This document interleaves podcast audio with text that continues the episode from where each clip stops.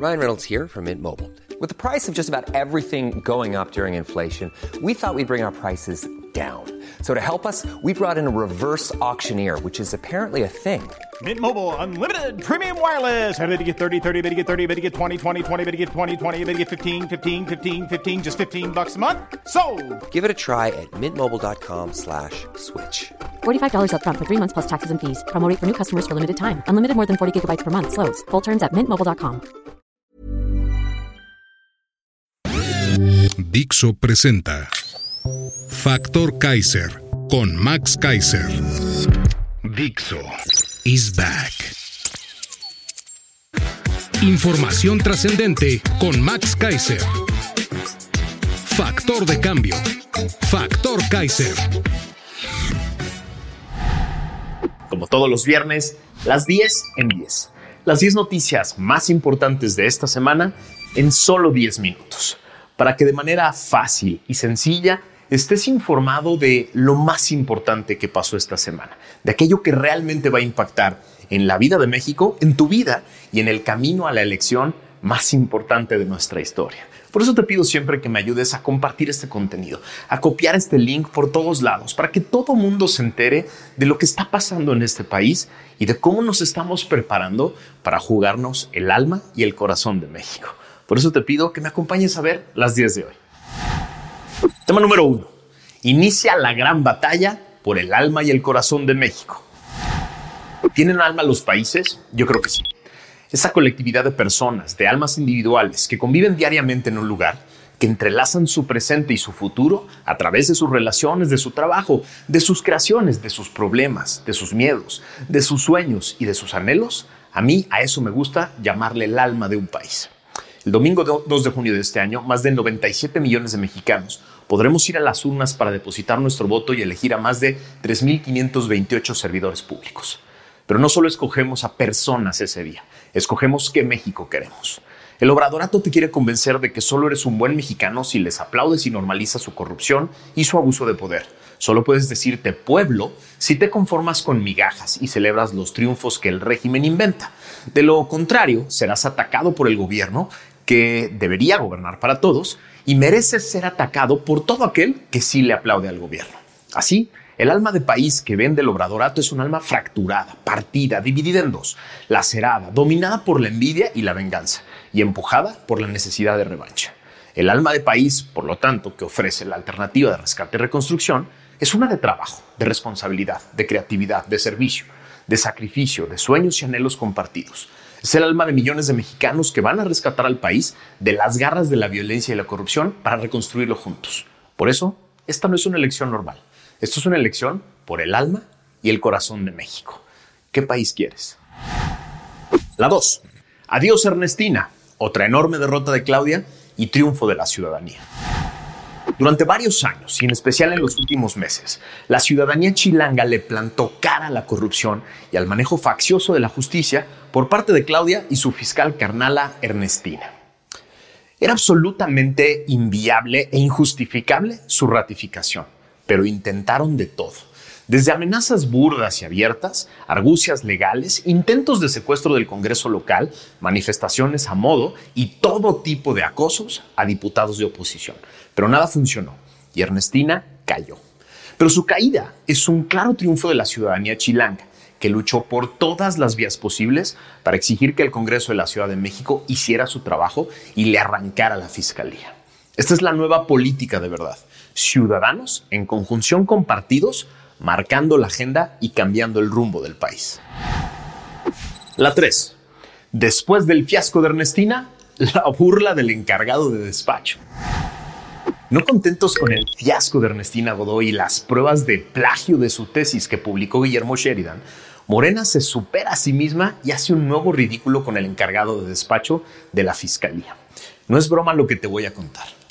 Al salir Godoy de la fiscalía, deja de encargado de despacho al padre del hijo de Lenia Batres, así.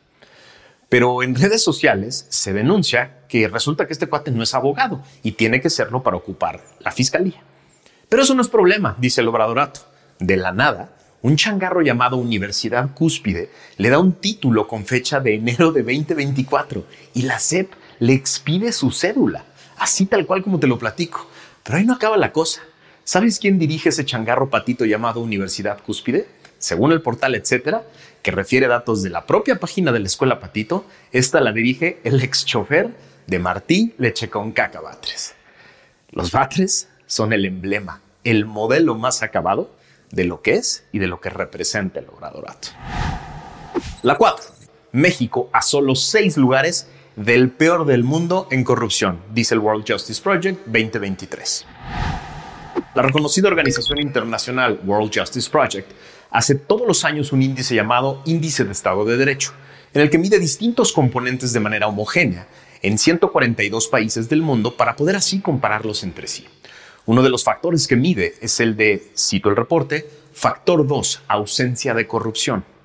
En ese rubro, solo hay seis países peores que México en los 142 de todo el mundo que se miden, que son Bolivia, Camerún, Gabón, Haití, Camboya y Congo. Es decir, cinco años de obradorato nos dejan cerca de Haití y muy lejos de los países desarrollados.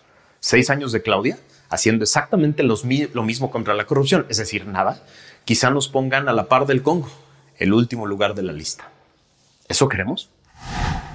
La 5 la batalla por la libertad de expresión. Esta fue una gran semana para mí y para la batalla por la libertad de expresión. El martes pasado, en un episodio especial de Factor Kaiser, les platiqué que le gané al obradorato un amparo contra la mañanera. La sentencia establece claramente un criterio básico. López y su equipo de comunicación abusan del poder en la mañanera de manera sistemática estigmatizan a particulares, utilizan el aparato de Estado financiado con recursos públicos para emitir opiniones personales sin fundamento ni sustento sobre sus críticos y con eso los ponen en peligro. Todo eso dice la sentencia y todo eso está directamente relacionado con la libertad de expresión. ¿Por qué? Muy fácil. Cuando el hombre más poderoso de México o su equipo señalan, acusan o estigmatizan a personas desde el Estado, lo hacen con el claro motivo de amedrentar e intimidar de buscar su silencio, motivado por el miedo. Por eso es un claro ataque a la libertad de expresión. Y eso es claramente inconstitucional, eso dice la sentencia. Este esfuerzo de pedir el amparo y litigarlo durante varios meses hasta obtener la resolución se enmarca en una frase que utilizábamos quienes aún pudimos jugar de niños en las calles de México. Decíamos, va por mí y por todos mis compañeros. Ahí está el precedente. Utilícenlo. La 6. San Juan expone el mecanismo de la corrupción del obradorato. San Juana Martínez, la consentida de López y exdirectora de Notimex, acusó a funcionarios de la Secretaría del Trabajo de pedirle 30 millones de pesos para la campaña de Claudia Sheinbaum a cambio de entregarle la cantidad que pedían por la liquidación de los trabajadores de la agencia oficial de noticias que mandaron a destruir.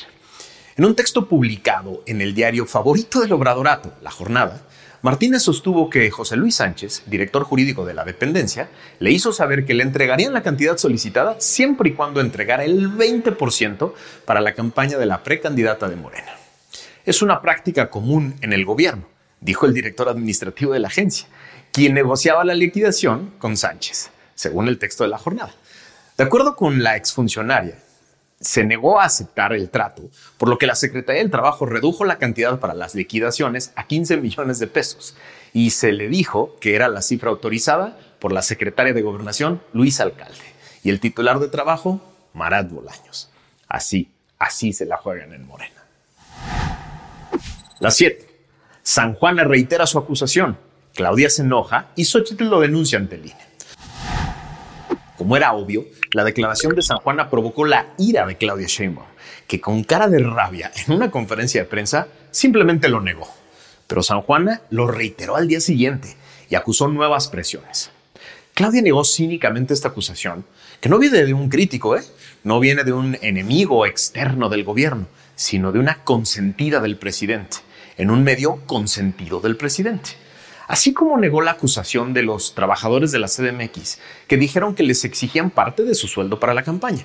Así también negó las acusaciones de Marcelo Ebrard y de su equipo, que dijeron abiertamente que se estaban desviando millones de recursos federales y locales para la campaña de Claudia.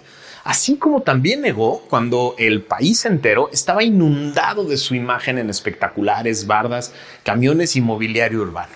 Sí, solo lo negó. Por lo pronto, este jueves, Xochitl Galvez hizo lo que se debe hacer, denunciarla formalmente ante el INE. Esperemos que rápido podamos saber la verdad, la verdad que tú y yo ya sabemos.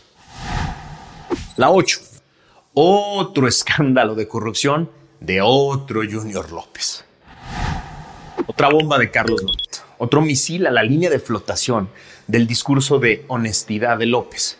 Otra prueba más del engaño. Gracias a una investigación de Latinos nos enteramos de que Gonzalo López Beltrán, el tercer hijo del presidente López, es el articulador de una red de negocios y de tráfico de influencias que controla miles de millones de pesos en la construcción del tren militar.